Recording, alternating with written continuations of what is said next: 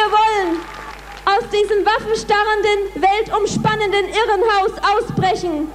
Wir wollen kein Feindbild. Wir wollen nicht das Fußvolk einer Raketenpartei sein.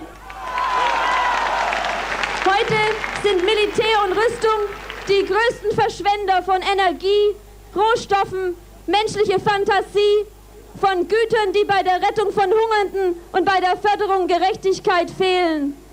Diese Friedensbewegung darf nicht vereinnahmt werden. Sie ist eine autonome Kraft.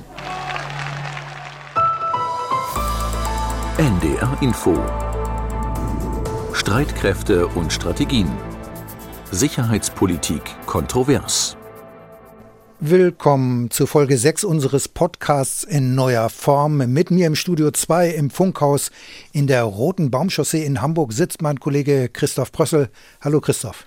Ja, hallo, herzlich willkommen.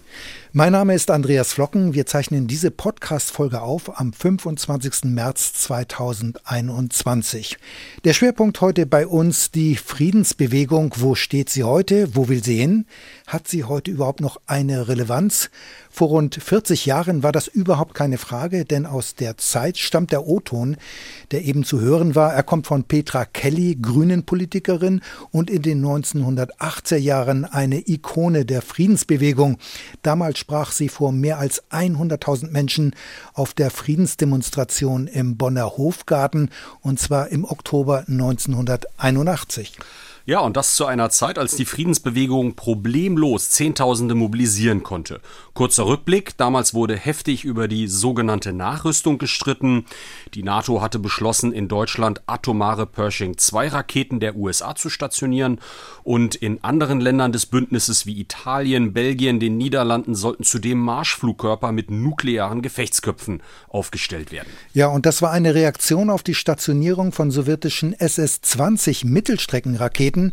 Vor allem der damalige Bundeskanzler Helmut Schmidt drängte auf eine Reaktion der NATO. Von einer Raketenlücke war die Rede. Doch Tausende gingen auf die Straße, demonstrierten gegen die Aufstellung der US-Atomwaffen, nicht nur in Deutschland, sondern auch in ganz Europa. Also die Friedensbewegung heute das Hauptthema bei uns. Aber wir haben auch noch unsere Rubrik Sicherheitspolitische Notizen, Christoph. Ja, und da geht es einmal mehr um das Kommando Spezialkräfte KSK der Bundeswehr. Ein weiteres Thema ist der Freiwillige Wehrdienst Heimatschutz. Nach Ostern werden ja die ersten Rekruten eingezogen. Großbritannien setzt auf militärische Stärke. London will Milliarden Pfund in seine Streitkräfte stecken. Und der Schützenpanzer Puma hat die Einsatzprüfung bestanden, fünf Jahre nach Auslieferung der ersten Kettenfahrzeuge. Streitkräfte und Strategien der Schwerpunkt. Ja, heute wollen wir uns also intensiver mit der Friedensbewegung befassen. Wo steht sie heute? Ist sie zersplittert? Kann sie nicht mehr mobilisieren? Befindet sie sich im Niedergang? Also viele Fragen. Ja, unser Kollege Jerry Sommer hat sich in den letzten Wochen mit diesem Thema befasst und recherchiert und er ist uns jetzt aus Düsseldorf zugeschaltet. Hallo Christoph, hallo Andreas. Hallo. Hallo. Ostern steht vor der Tür. Es gibt wieder Aufrufe der Friedensbewegung zu Ostermärschen. Doch wegen Corona sind solche Demonstrationen schwierig. Werden es also vor allem virtuelle Aktionen sein? Also es gibt schon jetzt virtuelle Aktionen. Man kann sein Foto hochladen auf eine Seite, um die Ostermarsch-Forderung zu unterstützen. Aber es wird auch in über 90 Orten im Land reale Ostermarsch-Aktivitäten geben. Die sind jedenfalls geplant und bisher genehmigt. Oft sind Märsche allerdings abgesagt. Es wird aber Kundgebungen und andere kreative Aktionen geben mit Abstandsregelungen und Masken. Aber sicher, es werden unter den Corona-Bedingungen viel weniger Leute wohl daran teilnehmen, als sonst der Fall wäre. Ja, aber auch ohne Corona, die Ostermärsche haben ja heutzutage nicht annähernd eine Breite und eine Unterstützung wie in früheren Jahren. Daher lass uns doch zunächst einmal zurückblicken. Wie sind die Ostermärsche eigentlich entstanden? Also ich will mal noch früher ansetzen, äh, wo die Friedensbewegung in Deutschland und zwar vor allen Dingen im Westdeutschland entstanden ist. Das war nämlich in den 50er Jahren, wo insbesondere nachdem die Bundesregierung die Bundeswehr mit Atomwaffen ausrüsten wollte. Eine starke Bewegung entstand. 1958 nahmen zum Beispiel 1,5 Millionen Menschen an Demonstrationen in Westdeutschland teil. Äh, zu diesen Demos hatten SPD, DGB, kirchliche und andere Friedensgruppen aufgerufen. Und das war natürlich ein Hintergrund sozusagen, auf dem ein paar Jahre später die Ostermarschbewegung begann, die große Bewegung gegen die Atombewaffnung der Bundeswehr zerfiel, weil nämlich auch die USA beschlossen hatten, keine Atomwaffen an die Bundeswehr auszuliefern. Also als es um die Frage einer möglichen atomaren Bewaffnung der Bundeswehr ging, da sind viele Menschen auf die Straße gegangen. Aber warum wurde damals in den 50er Jahren noch nicht zu Ostern demonstriert? Wann kam das mit dem Osterfest dazu? Also die Ostermärsche, das ist eine Tradition, die aus Großbritannien sozusagen eingeschleppt wurde. Da fand nämlich Ostern 1958 ein erster Marsch von London ins 83 Kilometer entfernte britische Atomwaffenlaboratorium Aldermaston statt. Und drei Jahre später kamen vor allen Dingen religiös motivierte und pazifistische Gruppen, Quäker und andere fing dann auch an, in Deutschland Ostermärsche gegen Atomwaffen zu organisieren. Der erste war im Norddeutschland 61. Viele Ostermärsche gab es dann mit einigen tausend Teilnehmern allerdings erstmal nur 1962 in Deutschland, also vor jetzt 60 Jahren. Dann kamen später Gewerkschafter, linke Sozialdemokraten, Mitglieder der verbotenen KPD und andere dazu. Es ging vor allem um Atomwaffen. Man muss sich ja vergegenwärtigen, damals wurden sogar noch überirdische Atomtests von den USA und der Sowjetunion zum Beispiel durchgeführt. Aber immer mehr ging es bei den Ostermärschen auch gegen Waffen überhaupt. Um das mal äh, zum Ausdruck zu bringen, habe ich im Archiv ein Lied gefunden. In diesem Lied hieß es damals. Marschieren wir gegen den Osten? Nein. Marschieren wir gegen? Wir für die Welt, die von Waffen nichts mehr hält, denn das ist für uns am besten. Wie muss ich mir das vorstellen? Das war aber schon eine kleinere Bewegung in den 50er bzw. 60er Jahren als das, was man dann in den 80ern gesehen hat, oder? Auf jeden Fall. Also der Höhepunkt der Ostermarschbewegung in den 1960er Jahren, das waren 300.000 Menschen in der damaligen Bundesrepublik. Äh, da war schon das Thema Notstandsgesetze und Vietnamkrieg zu dem Atomwaffen und Waffen hinzugekommen. Aber in den 80er Jahren, da waren ja 81, 82, 83 jedes Jahr Millionen Menschen auf der Straße. Allein am 22. Oktober 83 demonstrierten in Bonn, Berlin, Hamburg, Stuttgart, Ulm gleichzeitig 1,3 Millionen Menschen und zwar eben gegen die geplante Stationierung von US-Atomraketen in der Bundesrepublik, den Pershing II, den Cruise Missiles. Damals gab es in ganz vielen Orten, auch kleineren Orten, in Stadtteilen, in Schulen, Hochschulen, hatten sich Friedensgruppen gebildet. Evangelische, katholische Christen, Jusos, Liberale, Kommunisten, Grüne, ja selbst CDU-Mitglieder und selbst ein General der Bundeswehr waren damals aktiv. Ja, du sagst ein General und du meinst damit vermutlich den General Gerd Bastian, den ehemaligen Kommandeur der 12. Panzerdivision. Ja, Bastian war der prominenteste deutsche Militär, der die NATO-Nachrüstung kritisierte. Aber es nahmen auch Soldaten in Uniform an den Demonstrationen teil. Wir hatten damals ja noch die Wehrpflicht in Westdeutschland. Es bildete sich das sogenannte Darmstädter Signal, in dem sich Offiziere und Unteroffiziere der Bundeswehr gegen die neuen Raketen engagierten. Am Ende also als die Bewegung immer stärker wurde, am Ende, nicht am Anfang, war auch die SPD-Führung mit dabei und gegen die Stationierung. So hat zum Beispiel der damalige SPD-Vorsitzende Willy Brandt im Oktober 83 vor 500.000 Demonstranten in Bonn gesprochen. Hören wir mal einen Ausschnitt aus seiner Rede. Wir brauchen in Deutschland und in Europa, solange es steht, nicht mehr Mittel der Massenvernichtung, sondern weniger. Und deshalb sagen wir Nein zu immer mehr Atomraketen. Ja, Willy Brandt 1983, er war gegen die Stationierung von US-Atomraketen in Mitteleuropa. Helmut Schmidt hatte aber als Bundeskanzler trotz Widerstands in der eigenen Partei die Stationierung der US-Atomwaffen auf den Weg gebracht. Also die SPD war ja in dieser Frage sehr gespalten und Helmut Schmidt wurde ja dann Ende 1982 durch Helmut Kohl als Regierungschef, als Bundeskanzler abgelöst. Es war damals ja auch von einem Doppelbeschluss der NATO die Rede. Das heißt, der Beschluss sah ja nicht nur die Nachrüstung, sondern auch Verhandlungen über die Atomraketen vor. Und damals war ja auch oft von der doppelten Nulllösung die Rede. Für die Friedensbewegung war aber das Verhandlungsangebot der NATO nicht glaubwürdig, oder wie war das?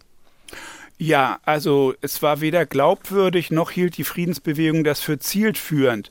Äh, nur ein paar Monate nach diesem NATO-Doppelbeschluss äh, hat ja zum Beispiel auch die USA abgelehnt, das schon ausgehandelte SALT-II-Abkommen über die Reduzierung strategischer Atomwaffen mit der Sowjetunion zu ratifizieren.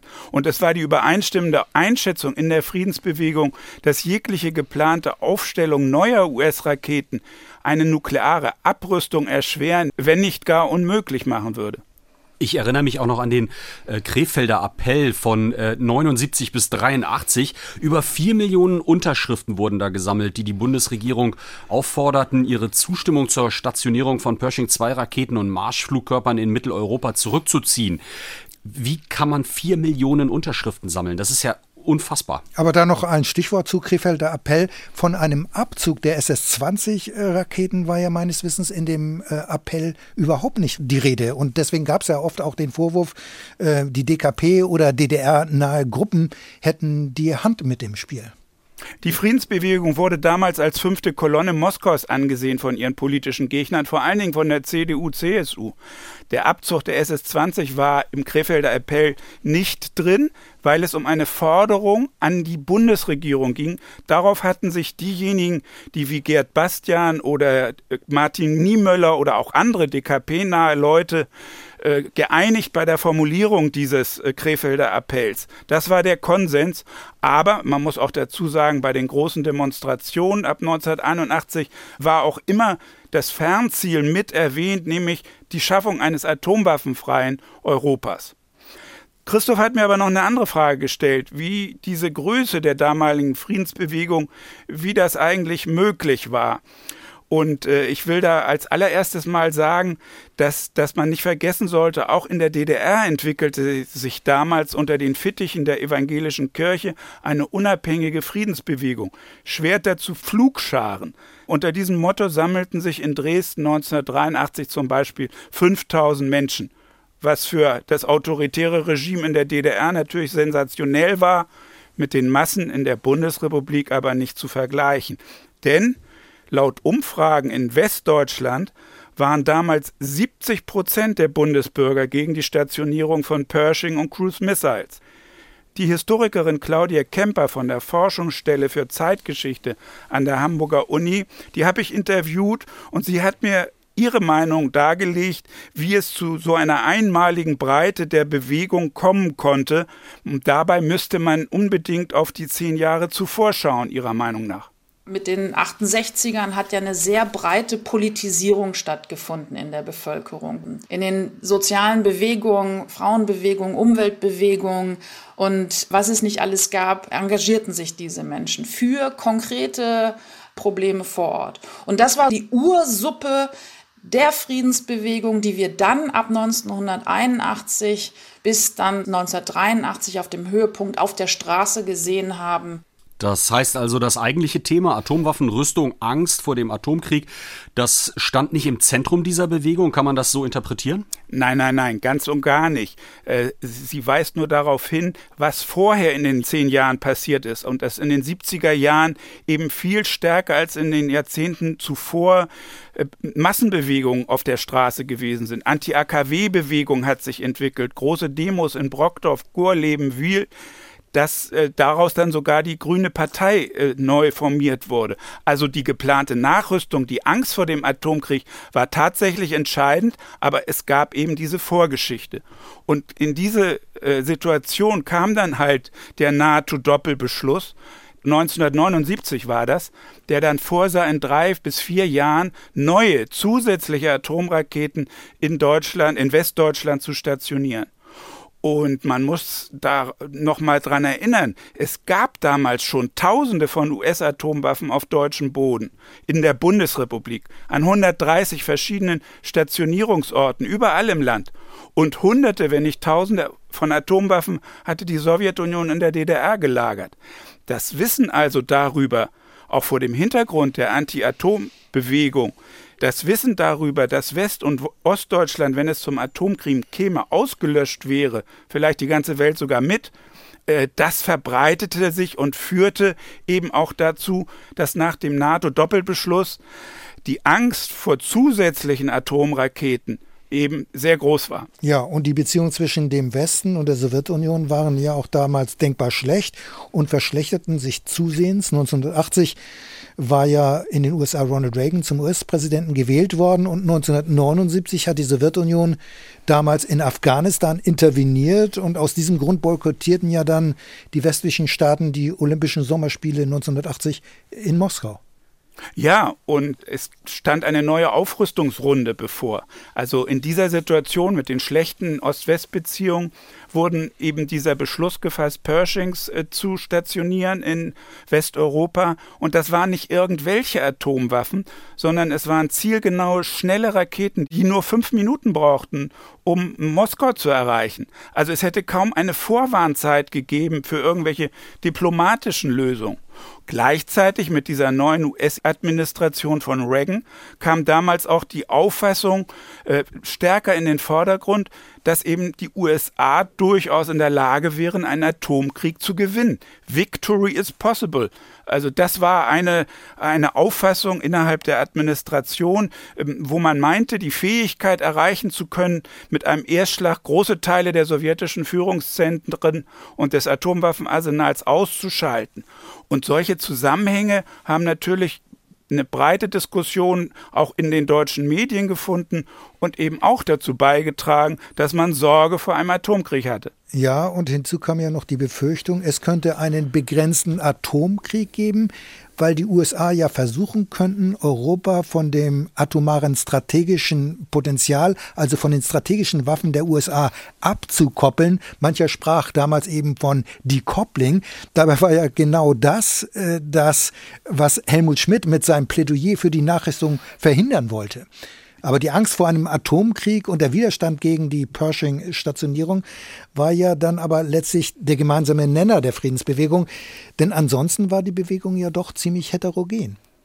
Natürlich, in der Friedensbewegung gab es äh, zu vielen Punkten völlig äh, gegensätzliche Meinungen. Es gab Pazifisten, die die Bundeswehr abschaffen wollten. Es gab Kommunisten, die den Afghanistan-Krieg oder die Afghanistan-Intervention der Sowjetunion für eine Friedenstat hielten. Es gab NATO-Anhänger, es gab NATO-Gegner. Es gab Leute, die Geld sammelten für äh, Waffen für die Widerstandsbewegung in El Salvador.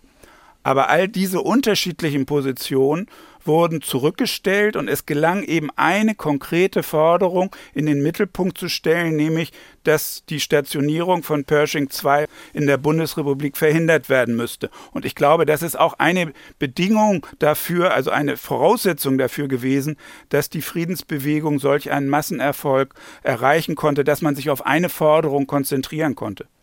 Mich würde mal interessieren, deine Einschätzung. Ab äh, 83 wurden ja dann die äh, US-Atomwaffen in der Bundesrepublik und anderen europäischen NATO-Ländern stationiert.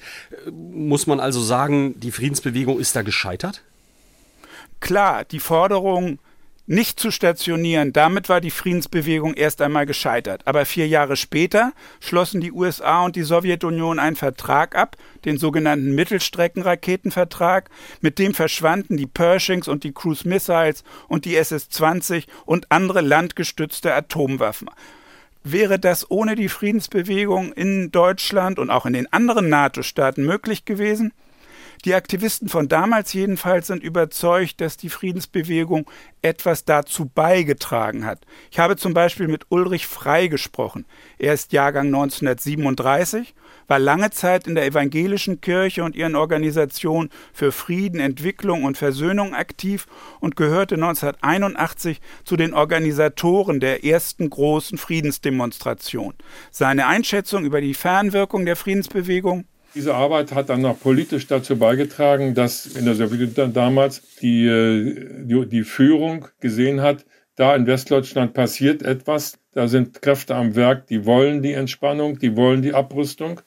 Und daraus schlussfolgert Ulrich Frei, dass das eben dazu beigetragen hätte, Gorbatschow dazu zu bringen, einen Kurswechsel zu vollziehen und so die Eliminierung aller landgestützten Mittelstreckenraketen in dem INF-Vertrag zu ermöglichen. Also die Friedensbewegung sagt, sie habe dazu beigetragen, dass der INF-Vertrag ermöglicht wird und dass es letztlich dann auch ja zu dieser Vereinbarung gekommen ist, die letztlich ja dann die Verschrottung der Pershing 2 und der SS-20 ermöglicht hat.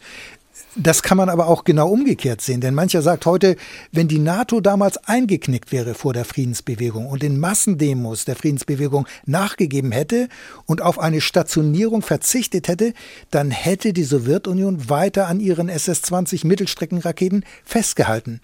Da kann man natürlich auch fragen, also schmückt sich die Friedensbewegung da nicht möglicherweise mit fremden Federn? Denn der NATO-Beschluss, wir hatten das eben schon mal erwähnt, äh, von 1979 war ja zugleich ein Doppelbeschluss. Er sollte neue Raketen stationieren. Zugleich wurde aber Moskau ein Angebot gemacht, über diese Raketen zu verhandeln auch über die neu aufgestellten sowjetischen SS-20-Raketen. Also noch einmal das Stichwort doppelte Nulllösung. Und die Nachrüstung hat ja dann diese Verhandlungen erst möglich gemacht. Moskau hatte sie ja zunächst immer wieder abgelehnt. Und erst dadurch kam es letztlich zum INF-Vertrag von 1987. So könnte man das ja auch sehen. Also eine Vernichtung der Atomwaffen trotz der Proteste der Friedensbewegung und nicht wegen der Demonstration. Oder? Also sicher gibt es viele Gründe, die diese Entwicklung zum Mittelstreckenraketenvertrag äh, hervorgebracht haben. Aber ich glaube schon, dass man mit gutem Recht sagen kann, dass die sehr breite Friedensbewegung in den NATO-Ländern und den, äh, eben auch den USA das Meinungsklima beeinflusst hat und damit auch dazu beigetragen hat, die nukleare Abschreckungsstrategie der NATO in Frage zu stellen und auch damit dazu beigetragen hat, diejenigen Kräfte sozusagen zurückzudrängen, die innerhalb der NATO und innerhalb der USA diese neuen US-Atomwaffen auf jeden Fall wollten, ganz egal, ob es SS-20 gibt oder nicht, wegen eben ihrer Erstschlagsstrategie. Und auf der anderen Seite, glaube ich, kann man auch zu Recht sagen, dass in der Sowjetunion Gorbatschow mit seinem neuen Denken sich auch deshalb durchsetzen konnte, weil die Angst vor einer aggressiven NATO-Politik wegen eben auch der starken Friedensbewegung im Westen zurückgegangen war. Und äh, da, das ermöglichte ihm Sicherheit jetzt politisch zu definieren und nicht mehr vor allem militärisch, also Rakete gegen Rakete aufzurechnen. Deshalb hat er ja auch darauf verzichtet, die britischen und französischen Atomwaffen oder auch die seegestützten US-Atomwaffen mitzurechnen und alle landgestützten Mittelstreckenraketen äh, zu vernichten. Ich frage mich, also jetzt über 30 Jahre später ist ja der INF-Vertrag Geschichte. Die Friedensbewegung von heute ist mit dem Ausmaß der Friedensbewegung von damals nicht zu vergleichen. Woran liegt das eigentlich? Also auch an dem Ende des Ost-West-Konfliktes nach dem Fall der Mauer hat diese Entwicklung und dann ja auch die Friedensdividende nicht auch gravierende Auswirkungen auf die Friedensbewegung gehabt? Denn die Bedrohung war ja nun weg. Deutschland war in den 90er Jahren ja von Freunden umzingelt, wie es damals äh, auch äh, gesagt wurde. Ja, natürlich. Die Friedensbewegung bewegte sich viel weniger nach dem Ende der Ost-West-Konfrontation.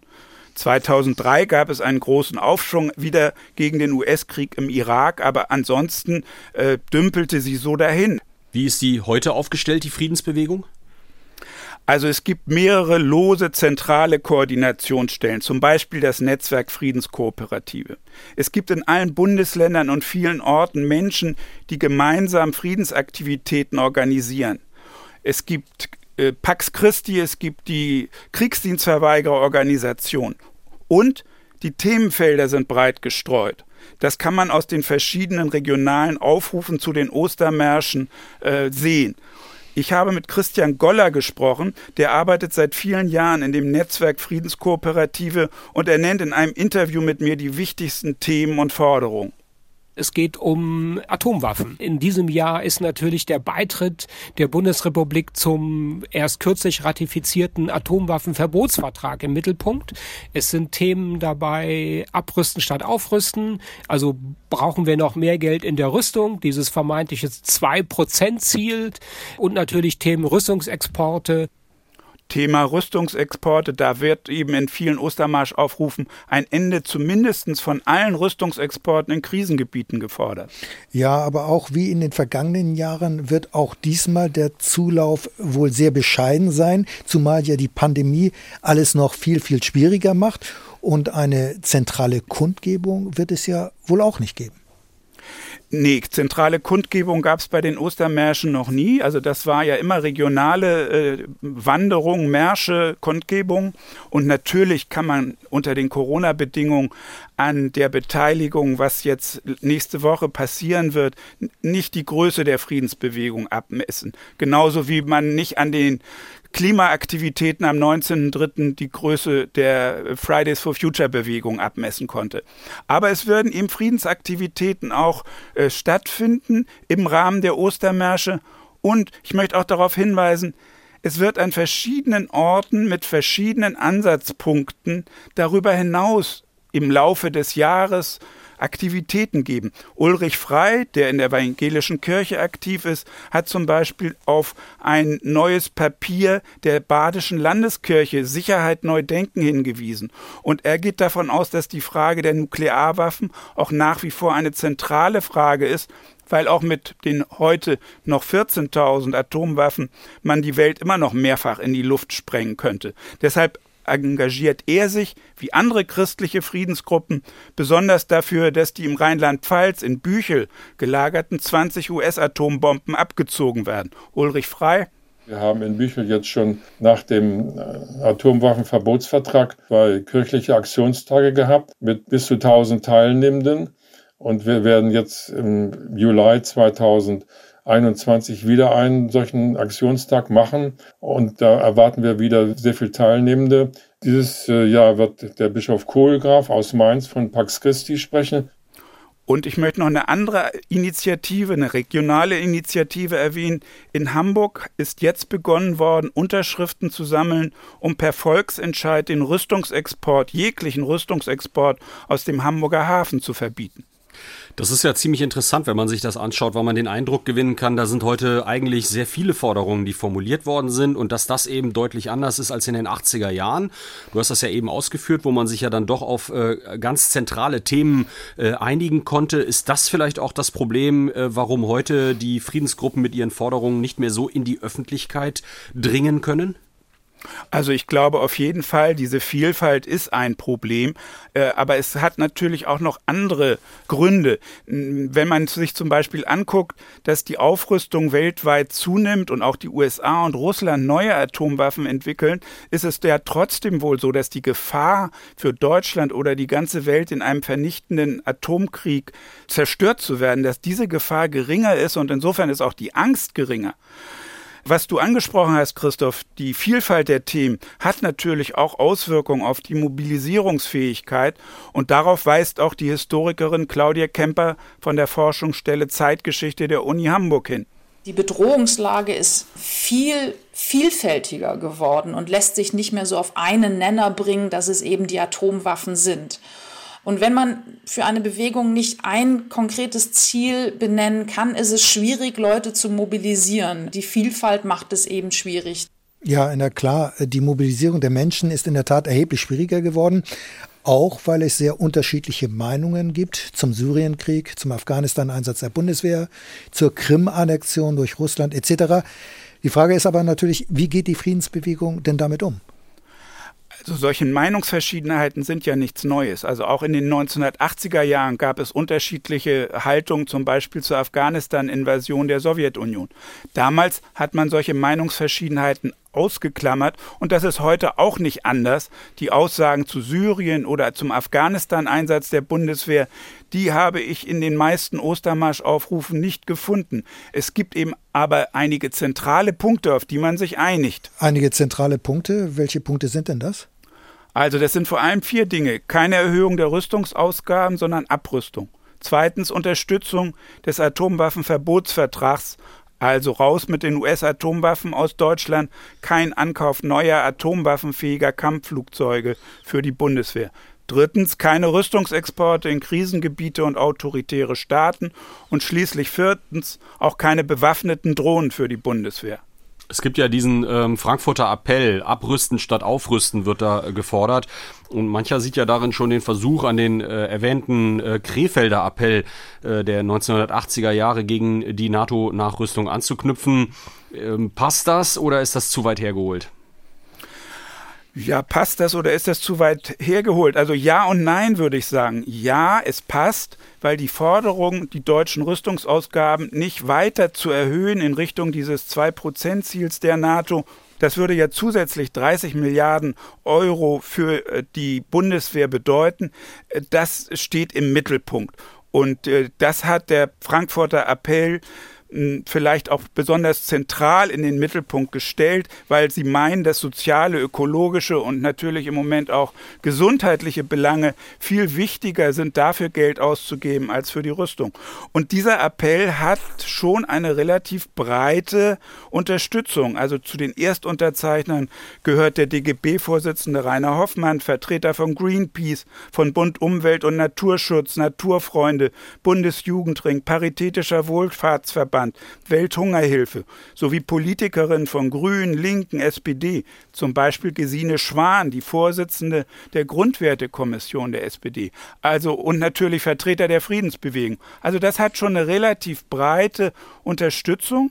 Allerdings Krefelder Appell 4 Millionen, heute hat der Frankfurter Appell bisher 180.000 Unterschriften. Das können vielleicht noch mehr werden, aber ich glaube nicht, dass der ein solches Ausmaß erreichen wird wie damals der Krefelder Appell. Ja, in der Tat, das ist äh, schwer vorstellbar. Aber anders als früher hat die Friedensbewegung in der Gesellschaft ja nun erheblich weniger Rückhalt. Sie hat an Rückhalt verloren. Kann man vor diesem Hintergrund eigentlich noch von einer Friedensbewegung sprechen? Also ich glaube schon, es gibt organisierte äh, Kreise, sei es in den Kirchen, sei das pazifistische Kreise, sei das Zusammenhänge unterschiedlicher äh, Leute auf regionaler und bundesweiter Ebene. Aber es ist natürlich nicht so zahlreich wie früher. Und man muss auch sehen, dass diese kleinere Friedensbewegung immer noch in die Politik hineinwirken kann, dass es ihr gelingt. Zum Beispiel, wenn man sieht, dass die Grünen in ihrem Bundestagswahlprogramm vor kurzem erst das Zwei-Prozent-Ziel abgelehnt haben. Die SPD äh, hat da auch schon Kritik dran geübt und die Linke fordert sogar die Kürzung der Rüstungsausgaben. Hat sich denn vielleicht auch in der öffentlichen Debatte die Wahrnehmung verschoben, was die größte Bedrohung ist? Also wir haben ja eine außerparlamentarische Bewegung heute, die trotz Corona-Beschränkungen auch auf die Straße geht, Fridays for Future. Ähm, kann man sagen, dass da einfach jetzt ähm, auch Kräfte gebunden werden oder die Leute eben das eben als, als gefährlichere Bedrohung sehen und deswegen sich lieber dort engagieren? Ja, ich glaube, es ist völlig eindeutig, dass der Klimawandel von den meisten als Bedrohung Nummer eins gesehen wird. Mm, aber Themen Klima und Frieden haben eine Reihe von Berührungspunkten und deshalb antwortete eine Sprecherin der Fridays for Future, die 20-jährige heutige Studentin Helena Marschall, in einem Telefoninterview mit mir auf die Frage, wie Fridays for Future zu der Forderung äh, nach einer Nichterhöhung der Rüstungsausgaben stehen, folgendes. Also wir als Fridays for Future haben da jetzt erstmal keine Position dazu. Wir sehen, dass Klimaschutz teuer ist. Klima ist natürlich auch immer eine finanzpolitische Frage. Wo stecken wir als Gesellschaft unser Geld rein? Wo investieren wir? Und investieren wir gerade eher in Krieg und in Waffen oder investieren wir in einen resilienteren Umbau und in Klimaschutz? Für mich ist die Antwort da sehr, sehr klar. Ja, also die jungen Leute haben hier ganz klare Prioritäten. Klimaschutz hat eindeutig Vorrang. Und die Jungen sind ja in der Bewegung Fridays for Future aktiv. Und für die Friedensbewegung lassen sie sich offenbar nicht so richtig begeistern. Nun, äh, es ist natürlich viel schwieriger, äh, sich in einer Friedensbewegung heute zu engagieren. Aber selbst wenn man, also wie, wie Helena Marschall ja sagte, diese Forderung zum Beispiel keine Erhöhung der Rüstungsausgaben für äh, richtig hält, bedeutet eben noch nicht, dass man auch sich an solchen Aktivitäten beteiligt. Die Friedensbewegung bemüht sich um mehr Zusammenarbeit und punktuell, wie eben in dieser Initiative Abrüsten statt Aufrüsten, mit dem Frankfurter Appell, sind schon Kontakte und Zusammenarbeit zwischen Fridays for Future und der Friedensbewegung äh, sichtbar. Und das hat Helena Marschall mir auch berichtet. Inhaltlich sieht sie auch Zusammenhänge. Wir wissen ja weltweit, dass die Klimakrise eine zunehmende Bedrohung für Sicherheit und Frieden darstellt. Nicht nur verstärkt die Klimakrise zum Beispiel Konflikte über Ressourcen, sondern auch ganz viele Menschen müssen aufgrund der Klimakrise ihrer, ihre Heimat fliehen. Wenn man jetzt aber mal Fridays for Future vergleicht mit der Friedensbewegung heute, wie ist da deine Einschätzung? Muss man nicht sagen, die Friedensbewegung heute, die ist eher klein, unbedeutend, erfolglos? Zweifellos. Also die Klimabewegung ist auf der Straße und auch in den Medien ungleich stärker präsent. Mm, aber die Friedensbewegung zumindest sagt, dass sie in den Jahren vor der Corona-Pandemie, bei den Ostermärschen zum Beispiel, wachsende Teilnehmerzahlen hatte. Zu vielen Älteren seien nun auch Jüngere hinzugekommen, und das stimmt zumindest die Aktivisten in der Friedensbewegung optimistisch meiner Meinung nach ist es auch nicht richtig, generell von einer Erfolglosigkeit der Friedensbewegung zu sprechen. Wenn man sich zum Beispiel anguckt, dass in Umfragen die Mehrheit der Bundesdeutschen für den Abzug der US-Atomwaffen aus Deutschland sind, das ist doch auch eine Fernwirkung oder eine aktuelle Wirkung der Friedensbewegung, auch wenn sie klein ist.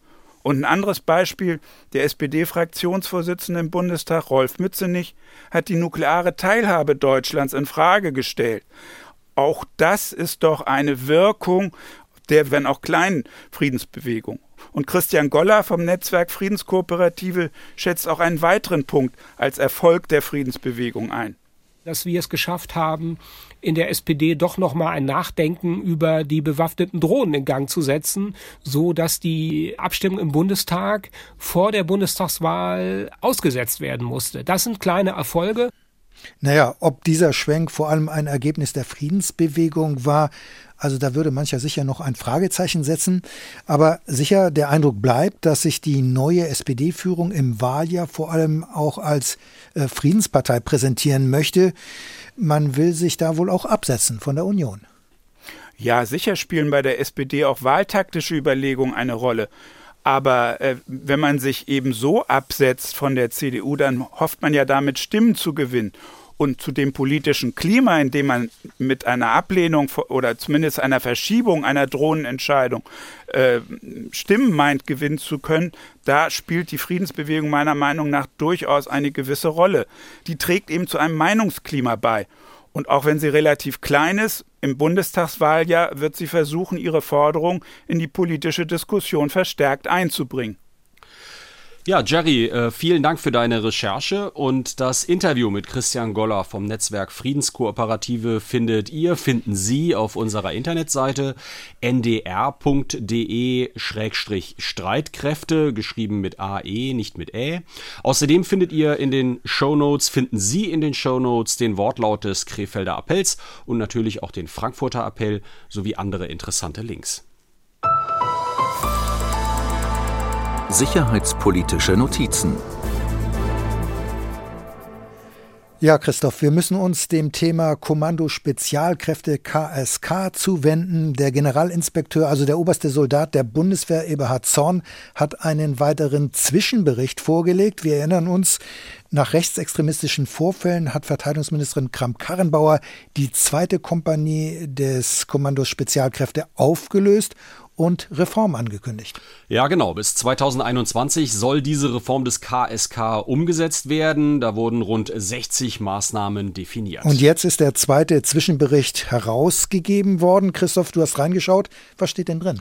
Ja, ich versuche mal knapp die wichtigsten Punkte zusammenzufassen und danach können wir ja versuchen, einen kurzen Fazit zu ziehen. Also der militärische Abschirmdienst ist seit 2017 bei etwa 50 Soldaten dem Verdacht rechtsextremistischer Aktivitäten nachgegangen. Fünf Personen wurden aus der Bundeswehr entlassen, 16 versetzt oder aber sie haben das KSK verlassen.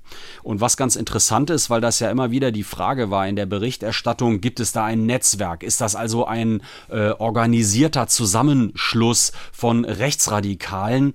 Da ist schon in diesem Bericht auch darauf eingegangen worden und da steht kein Netzwerk, sondern eben ein Geflecht. Und das soll meiner Ansicht nach ein bisschen deutlich machen, dass das eben ein loser Verbund oder eben lose Kontakte sind, die aber nicht organisiert sind.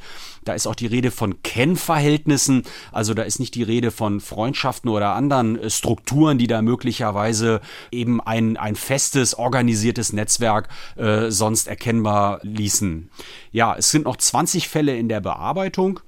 Und äh, dann muss man vielleicht auch noch auf die Munition eingehen, die beim KSK verloren äh, gegangen war oder verschwunden, verschwunden war. würde ich eher ja, sagen. Ja, genau.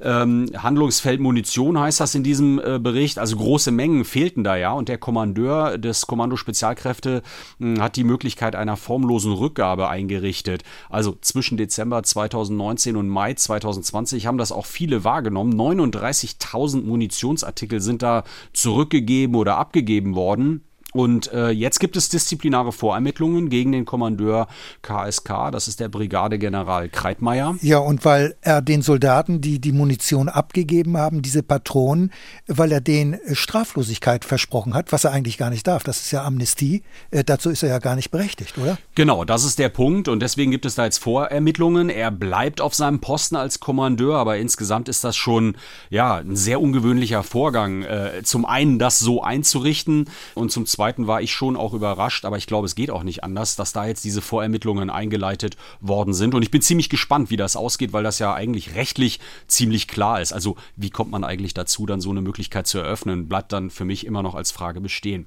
Was ganz interessant ist, da sind ja noch andere Punkte, die äh, in dem Bericht eine Rolle spielen, zum Beispiel Nebenjobs. Also da gibt es zahlreiche. Die genaue Zahl wird in diesem Bericht nicht genannt, aber aus anderen Quellen wird deutlich, dass es da eben 160 Personen gab, die zusätzlich verdient haben, zum Beispiel als Fallschirmsprunglehrer, Gartenhelfer oder aber mit dem Stechen von Tattoos. Fahrdienste für Promis haben die übernommen. Die haben auch bei Sicherheitsdiensten gearbeitet. Und was da halt insgesamt deutlich wird, ist, äh, viele Personen haben Zeit, andere Dinge zu tun. Das ist doch sehr erstaunlich, denn es hat ja immer geheißen, dass die KSK-Soldaten unheimlich äh, ausgelastet sind, eine hohe Belastung einsetze. Das passt doch alles nicht richtig zusammen. Genau, das sehe ich auch so. Das passt nicht zusammen. Ich meine, klar, da kann man irgendwann dann auch nochmal die Frage stellen, ähm, was die Vergütung angeht, aber erst einmal, wenn hohe Belastung, wie kann man dann eben noch solche Nebenjobs äh, äh tätigen, das ist schon ungewöhnlich. Also 39 Maßnahmen sind bereits umgesetzt worden. Von 60, von, ja. Genau, von 60, die definiert worden sind. Und das sind dann zum Beispiel so Punkte wie neue Dienstposten, die geschaffen wurden, also frischer Wind durch neues Personal. Da sind 80 neue Dienstposten äh, eben im KSK geschaffen worden, zum Beispiel auch im psychologischen Dienst, um eben diese Belastung da auch abzufedern, äh, die beispielsweise durch Auslandseinsätze entsteht oder entstanden ist. Und es sind aber auch äh, Verfahren beschleunigt, zum Beispiel bei den Truppendienstgerichten. Da gibt es auch zusätzliches Personal.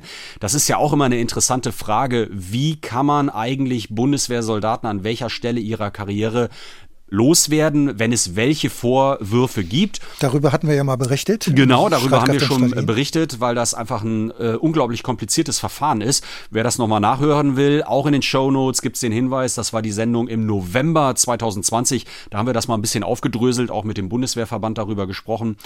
Naja, und dann gibt's auch noch einen Punkt äh, in diesem Bericht, äh, der ziemlich interessant ist. Das äh, betrifft die Ausschreibungen, die es beim KSGK gegeben hat.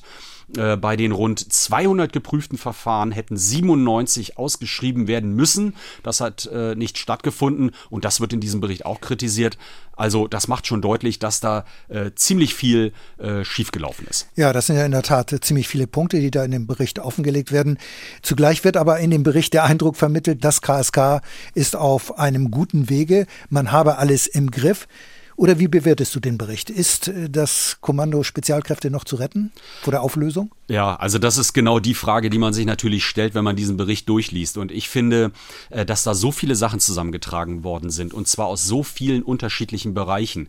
Also da ist offenbar äh, administrativ vieles schiefgegangen, weil man zum Beispiel bei den Ausschreibungen nicht klar gekommen ist, nicht wusste, wie die richtig, richtig zu machen sind.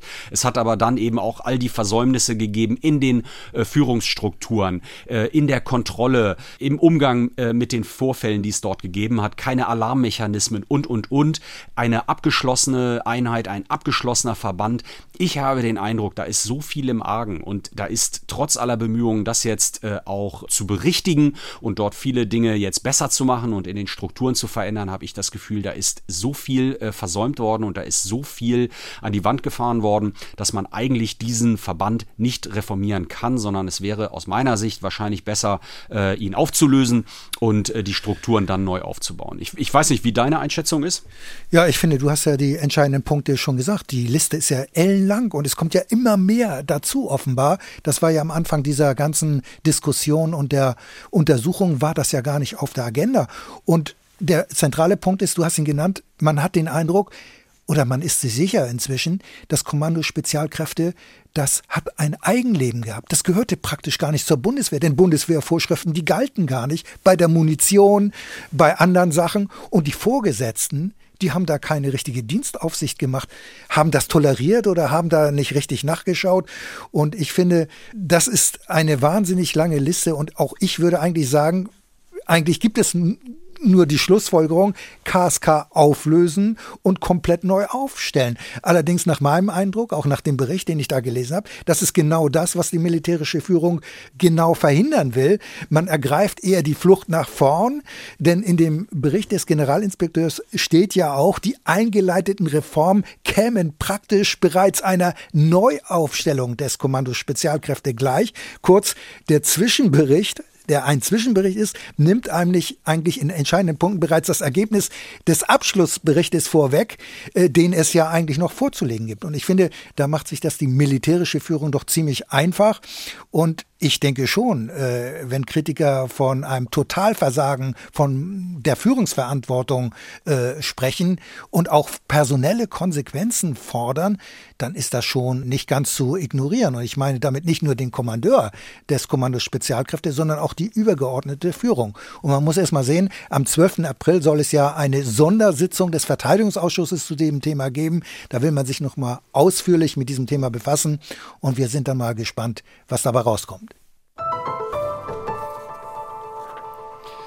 Ja, seit Monaten trommelt die Bundeswehr für ihren neuen Freiwilligendienst. Freiwilliger Wehrdienst Heimatschutz, so die offizielle Bezeichnung. Dein Jahr für Deutschland lautet der Slogan. Nach Ostern ist es soweit, dann werden die ersten Freiwilligen einberufen. Die Kerndaten nochmal, sieben Monate Wehrdienst am Stück und dann weitere fünf Monate als Wehrübung, verteilt über die folgenden sechs Jahre. Alles heimatnah, so das Versprechen. Andreas, du schaust schon länger auf die Personalentwicklung bei der Bundeswehr. Der neue freiwilligen Wehrdienst. Wird das eine Erfolgsstory? Ja, glaubt man, der Bundeswehr ist man auf dem besten Weg dazu. Ich habe mal mit der zuständigen Stelle telefoniert und dort angefragt und dort heißt es, der Dienst Heimatschutz habe alle Chancen zu einem Dauerbrenner zu werden. Begründung, es habe mehr als 2500 Interessenten gegeben. Die Hälfte habe sich dann auch beworben. Und für dieses Jahr habe man jetzt 800 Rekruten eingeplant und circa 250, die sollen jetzt am Dienstag nach Ostern eingezogen werden zu einer dreimonatigen Grundausbildung. Und diese Grundausbildung findet dann an elf Standorten der sogenannten Streitkräftebasis statt. Also das ist eine militärische Organisationsform neben Heer, Marine und Luftwaffe. Wie heimatnah ist das denn dann? Wenn ich jetzt höre elf Standorte, dann äh, könnte man da ja wahrscheinlich auch ein Fragezeichen machen, oder? Ja, das ist genau die Krux und in der Tat ist das Ganze nicht ganz widerspruchsfrei, äh, zumal auch die Spezialausbildung äh, zum Heimatschutzdienst nur an drei Standorten im ganzen Bundesgebiet absolviert werden kann. Ein Beispiel, ein Interessent aus Hamburg, der gerne in der Hansestadt heimatnah seinen Wehrdienst verrichten möchte im Heimatschutz. Dieser Rekrut müsste zur Grundausbildung erstmal nach Delmenhorst bei Bremen gehen. Dort wird er die Grundausbildung absolvieren. In Delmenhorst findet dann auch die Spezialausbildung statt. Delmenhorst ist einer der drei Orte, wo die Spezialausbildung dann auch stattfindet. Aber man muss ja dann ganz klar sagen, und erst nach dieser aktiven Zeit, nach dieser aktiven Zeit hätte er die Chance, in den folgenden Jahren dann die Wehrübungen in Hamburg äh, zu absolvieren in der dortigen äh, regionalen Sicherungs- und Unterstützungskompanie. Also das ist eine Kompanie, die nur aus Reservisten besteht, aber auch hier auch nur unter der Voraussetzung, dass dort eine Stelle frei ist, denn Hamburg hat nur eine einzige sogenannte äh, RSU-Kompanie und so eine Kompanie, die hat in der Regel maximal äh, 100 Dienstposten. Allerdings, die Bundeswehr hat mir gesagt, alle 800 Freiwillige, die in diesem Jahr eingezogen werden sollen, die haben bereits verbindlich eine Stelle nach ihrer aktiven Dienstzeit in einer dieser insgesamt 30 Reservistenkompanien. Also ob das alles so funktioniert, wie man das auf dem Papier jetzt so geplant hat, das muss man dann erstmal sehen. Ja, nun gibt es ja den äh, normalen freiwilligen Wehrdienst, kurz FWDL. Interessenten können dort jeweils wählen, ob sie zwischen 7 und 23 Monate zur Bundeswehr gehen wollen. Was ist denn jetzt letztlich der Unterschied zum neuen freiwilligen Wehrdienst Heimatschutz? Also man muss sagen, wer sich als Freiwilliger zwischen sieben und zwölf Monate entscheidet, für den gibt es überhaupt keinen Unterschied, äh, auch finanziell nicht.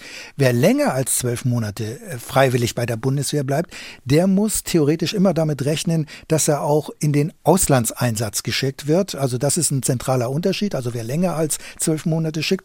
Aber ansonsten kann auch der normal freiwillige Wehrdienstleistende, also der bis zwölf Monate oder auch nur sieben Monate Dienst, der kann alles das machen, was auch der Freiwillige für den Heimatschutzdienst macht. Der kann sich genauso melden für die Reservistenkompanien und kann dann auch äh, heimatnah äh, eine Wehrübung machen, immer vorausgesetzt, dass da auch eine Stelle frei ist. Und ich würde sogar sagen, wer als normaler Freiwilliger beispielsweise zum Heer geht äh, und bereits in der aktiven Zeit heimatnah eingesetzt werden will, zum Beispiel während der Grundausbildung, der hat dort beim Heer erheblich bessere Chancen, dass das klappt, wenn er sich für den normalen Freiwilligendienst bewirbt. Denn das Heer hat viel mehr Standorte als die Streitkräftebasis.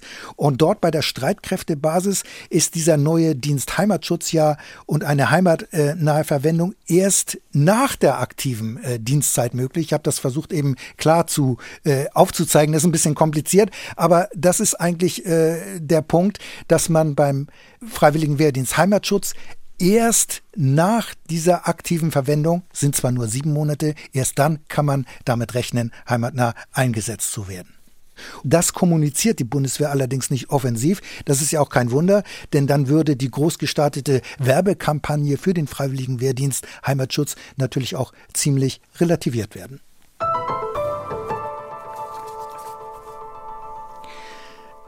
Boris Johnson hat in der vergangenen Woche außen- und sicherheitspolitische Leitlinien für Großbritannien präsentiert.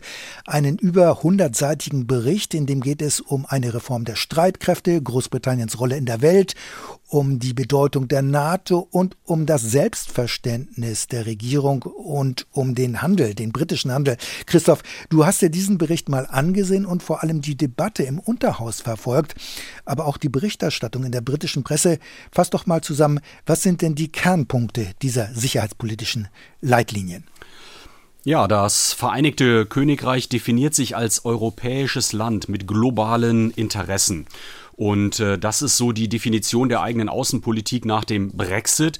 Deswegen wird auch deutlich in dem Papier, dass das eines der wichtigsten Papiere nach Ende des Kalten Krieges ist, was die Außenpolitik, die Sicherheitspolitik äh, Großbritanniens angeht.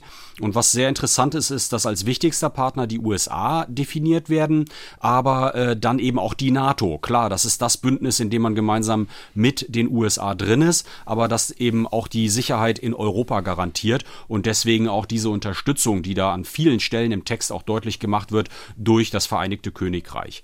Die Sicherung des Handels ist auch ganz weit vorne. Es wird immer wieder deutlich gemacht, äh, dass äh, der Handel und äh, der, der Export und der Import für Großbritannien wichtig ist und dass man eben international die Seewege bereithalten und freihalten muss. Und interessant ist auch äh, die Rolle von China. Ähm, der, das Land wird schon ziemlich in den Mittelpunkt gestellt. Und ähm, klar ist einer der aufstrebenden Märkte und äh, Großbritannien äh, muss natürlich schauen jetzt nach dem Brexit äh, raus aus der EU, wie man da sich international aufstellt im Handel und deswegen eben neue aufkommende Märkte, aber eben auch China im Mittelpunkt. Ganz interessant ist auch diese Verknüpfung in dem Papier zwischen innerem Zustand äh, von Großbritannien und eben der Außenpolitik weil beispielsweise die Armeereform dort ähm, skizziert wird und da wird eben deutlich mehr Geld soll es geben für die Entwicklung und Forschung im Vereinigten Königreich. Und das wird dann eben auch regional eben sehr deutlich äh, zugewiesen, also beispielsweise gepanzerte Fahrzeuge sollen in Wales gebaut werden, Schiffe in Schottland, äh, Satelliten in Nordirland. Und da wird deutlich, diese Außenpolitik soll eben auch einen innenpolitischen Effekt haben im Sinne von die Einheit des Landes zu unterstützen. Wir haben ja jetzt Anfang Mai dann Wahlen in Schottland, da ist immer wieder wieder ein großes Thema, ein äh, mögliches Unabhängigkeitsreferendum. Und äh, da äh, ist eben die Befürchtung, äh, dass viele Schotten sich dafür entscheiden könnten, aus äh, dem Vereinigten Königreich auszutreten, äh, mit der Begründung, man wolle eben wieder zurück in die Europäische Union, also ökonomische Gründe. Deswegen also diese Verquickung, die da auch in diesem Papier gemacht wird zwischen Außenpolitik und Innenpolitik. Mhm. Auch noch ein ziemlich interessanter Punkt ist die Stärkung bzw. Erneuerung der nuklearen Abschreckung. Da wird eine Obergrenze, eine neue genannt. Bei den Sprengköpfen 260. Bislang äh, ist die Obergrenze deutlich niedriger. Also das zeigt auch, wie ähm, selbstbewusst sich Großbritannien da definiert. Ja, das kostet aber natürlich alles viel Geld. Aber wie bewertest du denn diese Leitlinien? Also das ist ein total selbstbewusster Aufschlag. Das wird deutlich. Ähm, ich finde den deswegen interessant, weil man natürlich an vielen Stellen die Fragen stellen muss, ähm, ist das umsetzbar mit dem, was äh, die Armee und äh, was die Marine leisten kann?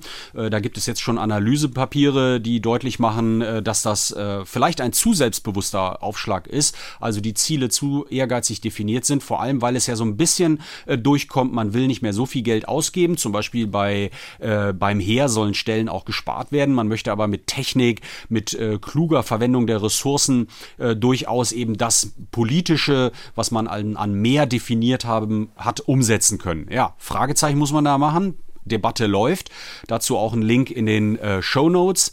Und ähm, ich finde es auch interessant im Vergleich sich anzuschauen. Es gibt äh, viele Punkte, wo ich in Deutschland äh, die Debatte eben deutlich mühsamer und langwieriger und zäher wahrnehme. Zum Beispiel, wenn wir über technologischen äh, Vorsprung sprechen. Wir debattieren immer noch die Bewaffnungsfähigkeit von Drohnen und zwar seit Jahren, das muss man sagen. Großbritannien hat diese schon beschafft. Ja, man kann dafür sein oder dagegen, aber es ist eben einfach bei uns ein wahnsinnig zäher politischer Prozess, der da dahinter steht. In Großbritannien ist das irgendwie äh, deutlich kompakter. Politik der Abschreckung, also da ist auch klar drin, äh, in diesem Papier, solange es Atomwaffen gibt, ist die NATO eine nukleare äh, Allianz. Bei uns wird natürlich immer noch äh, diskutiert, wir haben es ja auch in dieser Sendung schon mhm. sehr breit gehabt, beispielsweise über die nukleare Teilhabe. Also wir sind da viel vorsichtiger in unserem äh, Wahl der Mittel sozusagen, das, was die Bundeswehr zur Verfügung haben soll. Und äh, insgesamt wird auch sehr klar die militärische Strategie, die verbunden wird mit einer Handelsstrategie, ohne Probleme. Wir erinnern uns, wir hatten auch nochmal einen äh, Bundespräsidenten, äh, der genau mit dieser äh, Forderung äh, schwer gescheitert war. Und da war die Debatte noch an einem ganz anderen Punkt vor ein paar Jahren. Du meinst Horst Köhler? Genau, Horst Köhler. Und interessant ist insgesamt, das ist meine Wahrnehmung bei diesem Papier, es ist eine sehr pragmatische Herangehensweise, aber es ist eben auch eine Herangehensweise einer Regierung, die sich hier neu definieren muss und schon nach oben guckt, also nach den, nach den Früchten greift und glaubt, äh, sich sehr selbstbewusst definieren zu können, äh, sicherheitspolitisch und außenpolitisch. Dann muss man noch einen Punkt nennen äh, bei der Kritik. Äh, gerade im Umgang mit China, äh, da gab es dann infolge dieser, dieser Berichterstattung zu dem äh, Papier, zu den Leitlinien, äh, ja viele Berichte äh, über die Menschenrechtsverletzungen beispielsweise in China, in Xinjiang oder in Hongkong, wo es ja auch äh, deutliche, massives Vorgehen gab von der chinesischen Führung. Und äh, Großbritannien hat dann eben äh, eine, eine Debatte erlebt, die ich ziemlich interessant fand, äh, weil äh, der Außenminister Raab äh, äh, beispielsweise in einem äh, internen Briefing Mitarbeitern gesagt hat, also wenn wir jetzt überall Menschenrechtsstandards anlegen, hohe, dann werden wir keine Handelsabkommen schließen, wie das vielleicht möglich sein wird. Und da hat natürlich die Opposition Labour äh, sofort äh, angesetzt und gesagt, das sei die Verzweiflung, die hier erkennbar ist, möglichst viele Handelsabkommen abzuschließen. Ähm, man muss allerdings allerdings auch sagen, Großbritannien beteiligt sich an den Sanktionen, die jetzt zum Beispiel ähm, die Europäische Union, aber auch die USA angeschlossen haben. Aber ich glaube, da wird es interessant in der Zukunft zu sehen, äh, wie Großbritannien da dieses äh, Spagat hinbekommt. Auf der einen Seite Handel stärken mit China, aber auf der anderen Seite eine wertegeleitete Außenpolitik durchführen zu können.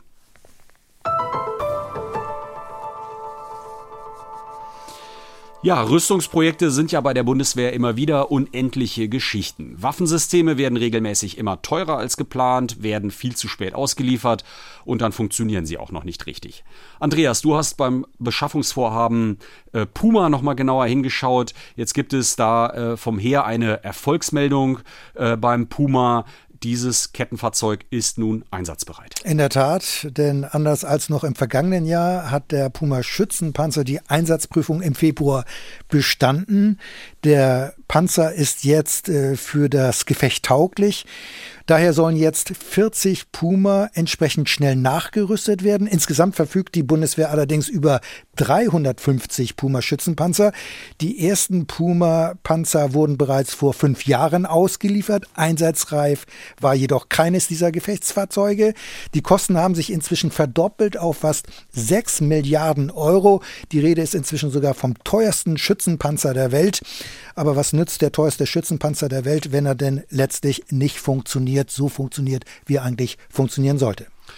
Ich bin neugierig. Woran lag es, dass der Schützenpanzer bisher Probleme gemacht hat? Ja, der Schützenpanzer Puma ist eine Hightech-Waffe. Manche sagen sogar, das ist ein rollender Computer. Das Fahrzeug ist voll digitalisiert, aber das ist zugleich seine große Schwäche, denn fast alles wird elektrisch und über Computer gesteuert. Auch der Turm mit seiner 30 mm Kanone.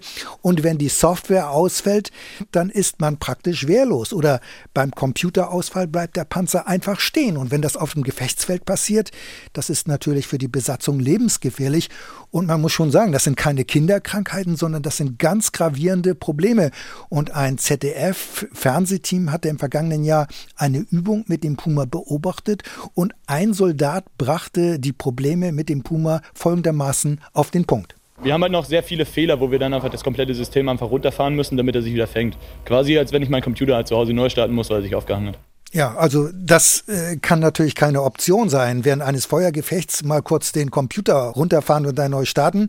Außerdem gab es noch zahlreiche andere Probleme, Probleme mit der Sprechfunkverbindung, insbesondere die Soldaten, die abgesessen kämpfen, denn der Panzer ist ja ein Schützenpanzer, da sind also Soldaten drauf und die äh, gehen dann auch mal vom Panzer runter. Abgesessen kämpfen nennt man das, sind ausgestiegen, hatten dann keine Kommunikation wiederum zu anderen Stellen oder zu dem Kommandanten des Panzers und und und. Und es heißt alle, allerdings jetzt, diese Probleme seien behoben worden, jedenfalls bei den ersten 40 der insgesamt 350 Schützenpanzern. Ja, 40 Schützenpanzer sollen jetzt schnell einsatzbereit gemacht werden. Eigentlich ist das doch keine Erfolgsmeldung, aber trotzdem ist die Erleichterung beim Heer groß. Wie kommt das jetzt zustande? Also dazu muss man wissen, dass die Landstreitkräfte der Bundeswehr in zwei Jahren erneut den Kern der sogenannten NATO-Speerspitze stellen, also der Very High Readiness Joint Task Force, kurz VJTF. Also das ist ein schneller Eingreifverband, der innerhalb weniger Tage abmarschbereit bereit ist, um dann an jeden Ort der Welt verlegt werden zu können. Die Stärke ist rund 5000 Soldaten und für diesen Gefechtsverband, für diese Eingreiftruppe sind die 40 Puma Schützenpanzer, die ja jetzt äh, erneuert werden sollen oder äh, abgedatet werden sollen, dafür sind die vorgesehen. Bis vor wenigen Wochen war keineswegs sicher, dass der Puma gefechtstauglich ist und da eingesetzt werden konnte, denn im vergangenen Sommer ist der Puma noch bei der Einsatzprüfung durchgefallen und der inzwischen rund 50 Jahre alte Schützenpanzer Marder, der ist keine echte Alternative, daher jetzt auch die große Erleichterung beim Heer und es sieht so aus, als habe man in der Tat diese Klippe erst einmal gemeistert oder genommen, vorausgesetzt es treten zwischenzeitlich nicht erneut ganz andere Probleme beim Puma auf auf. Aber beim Heer ist man ziemlich zuversichtlich, dass man das Problem jetzt nach Jahren endlich, endlich in den Griff bekommen hat. Also 40 werden nachgerüstet. Was ist denn jetzt mit den anderen dann mehr als 300 Schützenpanzern? Äh, die sind ja im Augenblick nicht einsatzbereit. Ja, das stimmt. Also und das ist natürlich ein Wermutstropfen, denn die Bundeswehr hat in ihren Panzergrenadierbataillonen ja eben immer noch diese äh, Puma-Schützenpanzer stehen, die allerdings nicht gefechtstauglich sind. Und da wird es jetzt auch, wenn die 40 nachgerüstet werden, äh, logistische Probleme geben, denn es gibt dann ja gleich verschiedene Versionen von Puma in der Bundeswehr. Das ist nicht ganz einfach. Aber auch diese restlichen 300 sollen irgendwann auf den neuesten Stand gebracht werden. Bis 2027 muss das im Prinzip geschehen, denn die Masse der rund 300 Puma-Schützenpanzer soll dann einsatzbereit sein, weil die Bundeswehr der NATO entsprechende Fähigkeiten für eine neue Divisionsstruktur 2027 zugesagt hat. Und die Zeit, die vergeht ja manchmal schneller, äh, als man dann denkt. Also man ist unter Zeitdruck. Ja, und das war's für heute im Podcast Streitkräfte und Strategien. Die nächste Ausgabe gibt es in 14 Tagen, also am 9. April, dann auch mit unserer Kollegin Julia Weigelt. Ja, und den Podcast könnt ihr, können Sie abonnieren in der ARD Audiothek oder auch downloaden auf der Internetseite von Streitkräfte und Strategien unter ndr.de-streitkräfte. Dort stehen zudem die Shownotes zu den Themen, über die wir heute gesprochen haben. Und dort gibt es auch die Möglichkeit, unseren Newsletter zu abonnieren. Ja, wir freuen uns über eure Reaktionen und euer Feedback über das Formular auf der Internetseite oder auch direkt über unsere E-Mail-Adresse streitkräfte.ndr.de. Möglich ist aber auch eine Audio-Message mit Hilfe der App von NDR Info. Mitteilungen über Twitter sind auch möglich. Äh, ich bin bei Twitter unterwegs. Dort könnt ihr gerne mir Nachrichten schicken. Es verabschieden sich und sagen Tschüss, Christoph Brössel und Andreas Flocken. NDR Info Streitkräfte und Strategien. Der NDR Info Podcast zur Sicherheitspolitik.